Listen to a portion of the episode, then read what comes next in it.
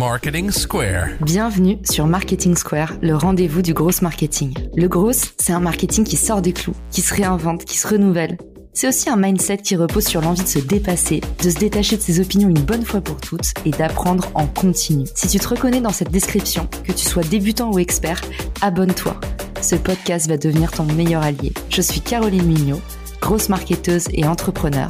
Et chaque semaine, je partage sans compter des astuces concrètes, des méthodes actionnables, des idées utiles pour faire grandir ton business et rester à la pointe des nouveautés. Si cet épisode te plaît, tu peux le partager en me taguant ou lui laisser 5 étoiles sur Apple Podcast.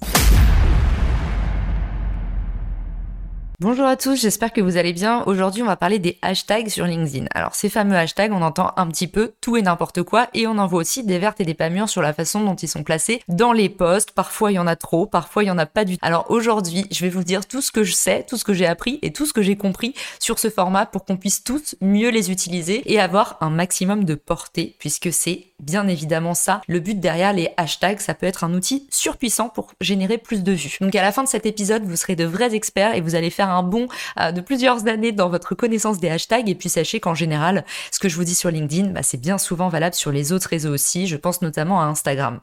Avant de commencer, je fais une petite aparté pour remercier Matt Lecat qui m'a laissé un avis sur Apple Podcast et qui dit ça s'écoute comme du petit lait, accessible, facile, simple, efficace et utile. Que demander de plus? Bah merci à toi Matt Lecat et c'est grâce à ton avis notamment sur Apple Podcast que euh, ce podcast aujourd'hui est top 3 en, en business sur Apple Podcast France et top 1 en marketing. Donc je suis hyper contente et ça me booste pour tenir mon pari fou de un épisode par jour. Pareil pour les petits messages que vous m'envoyez en privé ou les stories sur lesquelles vous me taguez, bah, j'ai grand plaisir à les partager sur Instagram, sur mon compte qui est ouvert Caroline Mignot. On passe sans transition à l'épisode du jour, on va craquer les fameux hashtags. Alors, qu'est-ce qui se passe avec les fameux hashtags sur LinkedIn? Comme je vous disais, on les voit utiliser vraiment à tort et à travers. Alors, la première question qu'on va se poser par rapport aux hashtags, c'est évidemment bah, combien il en faut? Ça, c'est le, point numéro un. Le de départ, donc je vous réponds tout de suite. J'ai croisé plein d'études différentes. LinkedIn donne ses propres recos aussi. N'hésitez pas à les suivre parce que le peu qu'on sait de la part de LinkedIn, bah, c'est qu'en général, ils sont mieux informés que nous. En tout cas, de 3 à 5 hashtags sur les posts à savoir que selon les études qui ont été faites, moins de 3 hashtags réduit le reach, donc la portée, de 40%, et plus de 5 réduit de 20% plus de 9 réduit de 35%. Donc on a bien compris que la balance c'est entre 3 et 5. Les recommandations c'est aussi de pouvoir ventiler entre des hashtags qui sont très très grands, par exemple hashtag LinkedIn qui est euh, un des hashtags les plus euh, les plus utilisés et des hashtags qui sont plus nichés, par exemple hashtag astuce LinkedIn. Et l'idée de cette ventilation bah, c'est d'aller à la fois aller chercher un, un volume de recherche qui est important et puis à la fois vous positionner sur des mots clés qui sont un petit peu plus niches mais qui vont vous permettre de pourquoi pas vous faire découvrir dans quelques semaines. N'oubliez pas que les posts LinkedIn n'ont pas une pérennité folle, mais en tout cas, dans un premier temps, moi, ce que je vous recommande, c'est d'utiliser les gros hashtags. Notamment, il y a un petit hack sur euh, pour tous ceux qui ont activé le mode créateur. Sachez que si vous utilisez en fait les hashtags que vous avez indiqués dans euh, vos spécialisations, vous pouvez mettre jusqu'à 5 hashtags sur votre profil. Sachez que si vous les utilisez dans le corps de votre poste, vous allez avoir plus de portée jusqu'à 15%. N'hésitez pas à coller à vos hashtags également pour euh, bah, créer une, une régularité. Ensuite, autre question, où est-ce qu'on place les hashtags? Une question qu'on me pose sans arrêt, est-ce que les hashtags en commentaire, ça a de l'impact sur la portée? Pas du tout. Ça ne sert à rien de mettre des hashtags en commentaire du post. Pareil sur les hashtags dans les articles, ça ne fonctionne pas. Ensuite, comment on place les hashtags? Alors, la place, que ce soit en haut ou en bas du poste, ça n'a aucun impact. Donc euh, ça, c'est avéré statistiquement. Donc pas d'angoisse là-dessus. Moi, j'aime bien les mettre en bas. Pourquoi? Je trouve que ça fait un peu plus propre. Honnêtement, j'ai essayé et c'était pas terrible. Pendant un long moment, je les mettais dans le corps du poste. Voilà, c'était pas très joli. Par contre, ce qui est bien avec les hashtags, c'est que ça met vraiment en valeur les mots-clés que vous partagez. Ah, vous savez, ces hashtags, ils apparaissent en bleu. Donc ça attire l'attention. Donc ça peut être bien pour, euh, par exemple, si vous devez euh, segmenter en parties, un peu comme un emoji. Si vous avez bah, trois parties, vous pouvez utiliser les hashtags dans le corps du post, ça fait assez propre. En termes de bonnes pratiques, évidemment, on, bannit, on proscrit absolument l'usage d'espace dans les hashtags. Ça ne, se fait pas, ça, n'existe pas. Pas de ponctuation non plus, pour les mêmes raisons. Évitez les hashtags avec les accents, personne ne fait ça. Pas de symboles spéciaux et pas d'emoji à l'intérieur des hashtags. Là, c'est trop d'infos, ça passe pas non. Pour résumer, le hashtag, ce qui est super important, c'est utiliser-le vraiment bah, comme un repère de lisibilité. Soit vous le mettez en bas du post pour classifier un peu, pour qu'on voit tout de suite en scrollant bah, de quoi il retourne. Par exemple, imaginons que vous êtes speaker pour le World Day, et ben en fait, vous allez utiliser ces deux hashtags. Et même si vous racontez une histoire dans tout le corps du post, bah, la personne qui va en bas du post, elle a directement les informations clés. Donc, utilisez les hashtags pour ça. Et puis, bah, également, ce qui est intéressant, ça va être pour augmenter la lisibilité sur les hashtags, ça va être de, mettre en, en majuscule j'allais dire capitaliser, mais je crois que ça se dit pas comme ça, euh, de mettre en majuscule la première lettre. Par exemple, si je mets astuce LinkedIn, je vais mettre une majuscule sur le A de astuce et sur le L de LinkedIn. Bah, ça permet une meilleure visibilité. C'est un peu les règles de typo à l'anglo-saxonne, vous savez, où ils mettent toujours en majuscule la première lettre, ou même à l'intérieur de la phrase. Donc nous, ça nous gêne beaucoup. Euh, évidemment, on n'écrit pas comme ça euh, en Europe, mais alors pour le coup, pour les hashtags, essayez de mettre, si vous avez deux mots dans votre hashtag, pour que ce soit plus lisible, mettez vraiment une lettre majuscule.